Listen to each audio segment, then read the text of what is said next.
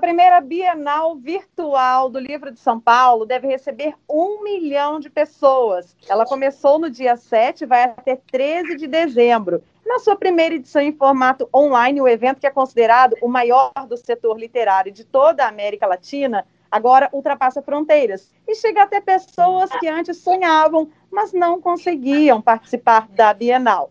É que todos podem participar de forma gratuita pela internet nesta vasta programação. De acordo com a organização, será mantida a tradição dos 50 anos em que a Bienal presencial foi feita em São Paulo, mas com adaptação para esse formato online que acompanha a mudança de todos os setores que sofreram com a pandemia.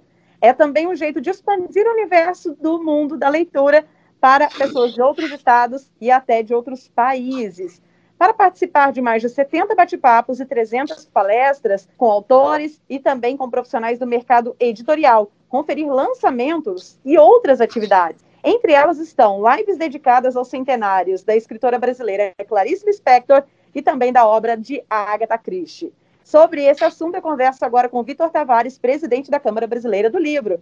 Olá, Vitor, é um prazer falar com o senhor. Olá, é um prazer falar com vocês também. Estamos aí para falar da nossa rica e importante Bienal do Livro de São Paulo, que esse ano é virtual, não menos importante do que a Bienal presencial. Qual foi o maior desafio em implantar um evento já tão tradicional nesse novo formato? É, de fato foi um grande desafio. Uma vez que a Bienal de São Paulo termina uma edição, nós já começamos já a diretoria da Câmara Brasileira já começa a preparar a próxima. E já estava praticamente com 50, 60% tudo preparado para acontecer este ano. E aí no início do ano, quando foi em março, apareceu a pandemia. Aí esperamos mais um pouquinho, não dá para fazer, com todo respeito ao isolamento social e toda essa questão sanitária e tal.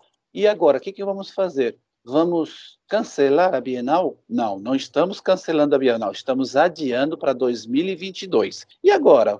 Adiamos para 2022. São Paulo não vai ter esse grande evento literário, as nossas editoras, os lançamentos, os editores, os escritores e também a, aquela riqueza que é a nossa bibliodiversidade, nós não vamos colocar à disposição dos, do, dos leitores? Sim, pensamos então de fazer uma Bienal num formato virtual. Qual foi a nossa surpresa? A receptividade tanto dos escritores como dos leitores e também dos editores que expõem seus livros e eles estão também na Bienal virtual com seus stands, foi uma aceitação muito grande Fizemos, em 90 dias, levantamos a Bienal Virtual. Está aí esse evento que está sendo um sucesso. Lançamos agora na segunda-feira, mais de 50 mil pessoas passaram pela sala na, na segunda-feira, ontem mais um, uma quantidade enorme, hoje também, e acreditamos que até o final de semana, domingo, né, que ela vai até domingo, nós atingiremos aí um público de 800 a 900 até um milhão de pessoas. Pode-se dizer que a maior vantagem será abranger pessoas que não tinham condições de participar anteriormente? É verdade, Nayara. Você sabe que eu tenho participado e acompanhado bastante mesas e nos chats, né, nos chats que as pessoas interagem com a gente, fala, finalmente eu estou aqui numa... Tem, tem gente que está falando de, de, de, de, outros países, né, de Portugal, da França, enfim, falando, finalmente, ou de cidades longe dos grandes centros, que tem dificuldade de vir para São Paulo, cidades longe do nosso país mesmo, né, mesmo no interior de Minas, é, Ouro Preto, hoje nós estávamos fazendo uma, uma live, tinha pessoas falando de Ouro Preto, olha que legal a gente participar, é uma oportunidade. Então, está sendo uma Bienal inclusiva, democrática, com acesso a uma Bienal, como a gente diz assim, sem fronteiras, né? não tem limites geográficos sendo virtual. Muito interessante essa, essa versão, essa experiência nova. É tão interessante que a próxima presencial em 2022, e Deus queira que vá acontecer mesmo com toda aquela pujança, aquele monte de livros à disposição de todo mundo, que a gente vai ter que fazer ela híbrida, presencial, e vamos ter que fazer as mesas também virtuais para atingir o maior público possível eh, de todos os lugares do Brasil e do mundo. E com todas essas vantagens, como o público pode acessar? Quem ainda não participou, inclusive? Ah, é muito fácil. É só entrar na nossa plataforma é www.bienalvirtualsp, né? bienalvirtualsp.com org.br e lá vocês, nós vamos ter quatro espaços: a arena virtual, papo de mercado, é, salão de ideias e vamos ter também o espaço Maurício de Souza. A gente nunca esquece das crianças. Vamos formar para formar leitores, nós temos que fazer com que as crianças, as crianças sejam, elas emergem nesse mundo literário, no mundo da literatura. E as crianças gostam muito dos livros dos personagens do Maurício de Souza e dos personagens dos livros infantis. E, então, vai ter todos esses espaços aí também. E não é necessário se cadastrar previamente, basta entrar. Não, não precisa se cadastrar, é só entrar e escolher a sala de sua preferência. Já pode já até ver a programação que ela tem hoje, amanhã, vai até domingo, e tem muita coisa boa ainda. Por exemplo, a Monja Cohen vai falar sobre a questão de espiritualidade, a doutora Gisela Savioli vai falar sobre e qualidade de vida. Eh, vai ter uma mesa com a Nelly da Pinhon e amigas, né? Marisa Constante, de lá também vai falar nessa mesa uh, com a Nelly da Pinhon. Tem muita coisa boa mesmo.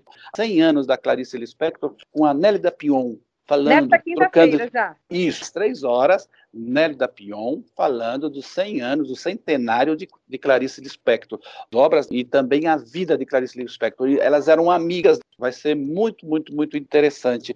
Temos também a Xuxa, a Xuxa vai falar do livro dela, né, da Maia, né, que ela escreveu sobre a questão da inclusão, tal. E tem a Talita Rebouças também, no dia 11 às 15 horas, vai falar os 20 anos uh, do livro dela. Enfim, muita coisa interessante ainda tem para a gente acompanhar esse belo evento, essa riqueza esse mundo literário que é a Bienal do Livro de São Paulo e este ano a Bienal do Livro Virtual para todo mundo.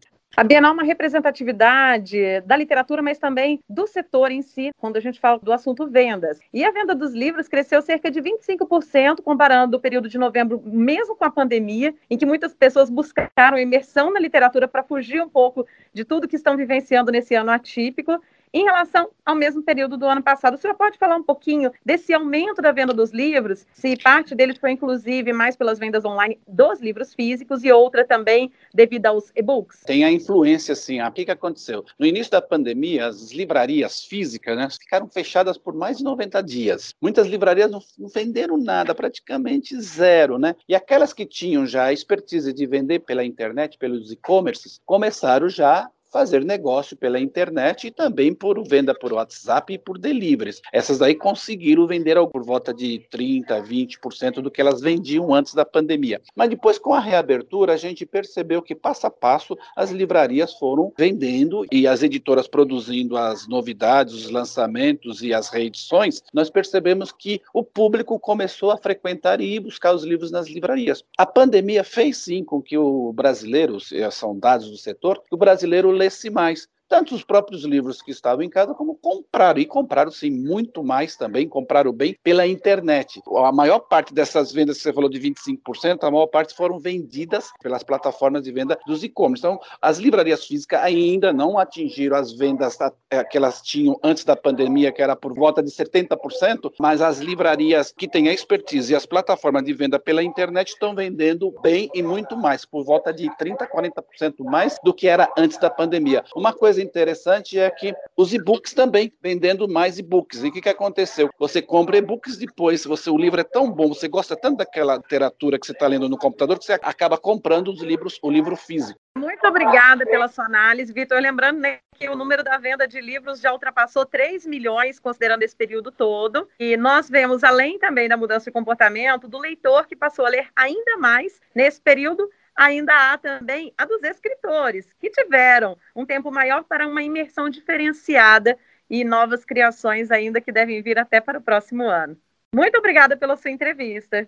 Obrigado, sempre às ordens, estamos à disposição e fazer um evento virtual nunca é fácil. O barulho do. Eu estou aqui na, na, na, minha casa e tá, tem sempre alguém fazendo barulho na rua e assim vai. E a gente. É uma nova experiência, uma experiência que a gente está vivendo e se sentindo vivos e mesmo na pandemia. Obrigado e bom trabalho para vocês. E frequentem sim, não deixem livrarias físicas. Vai lá, aproveita o final do ano e escolha aqui na, durante a Bienal os livros de seu interesse e os seus autores de seu interesse e compre ou na própria Bienal, nas lojas virtuais, ou então vai até uma livraria da sua preferência e compre um livro na livraria da sua preferência para manter esse centro de cultura que é uma livraria física aberta e com bastante força e com muita pujança econômica para a gente ter luzes. Quanto mais livrarias abertas, mais luzes nós temos do conhecimento a oferecer ao nosso público leitor. Vitor, peço só que você reforce, então, para quem ainda quiser participar, porque dá tempo, vai até domingo,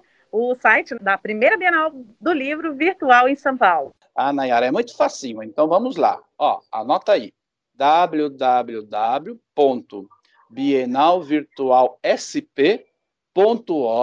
www.bienalvirtualsp.org.br. Entre agora que neste momento tem mesas e debates para vocês acompanharem aí e se, se encantar que tem de bom na nossa Bienal Virtual. E depois pode ver toda a programação e já fazer uma agendinha, uma cola, falar, tal hora vai ter tal eu vou deixar já marcar para eu entrar na Bienal Virtual do, do, livro de São Paulo 2020. Muito obrigada. Conversamos então nada. com Vitor Tavares, presidente da Câmara Brasileira do Livro. Nayara Andere, da Rádio Difusora HD para a Rede Diocesana de Rádio.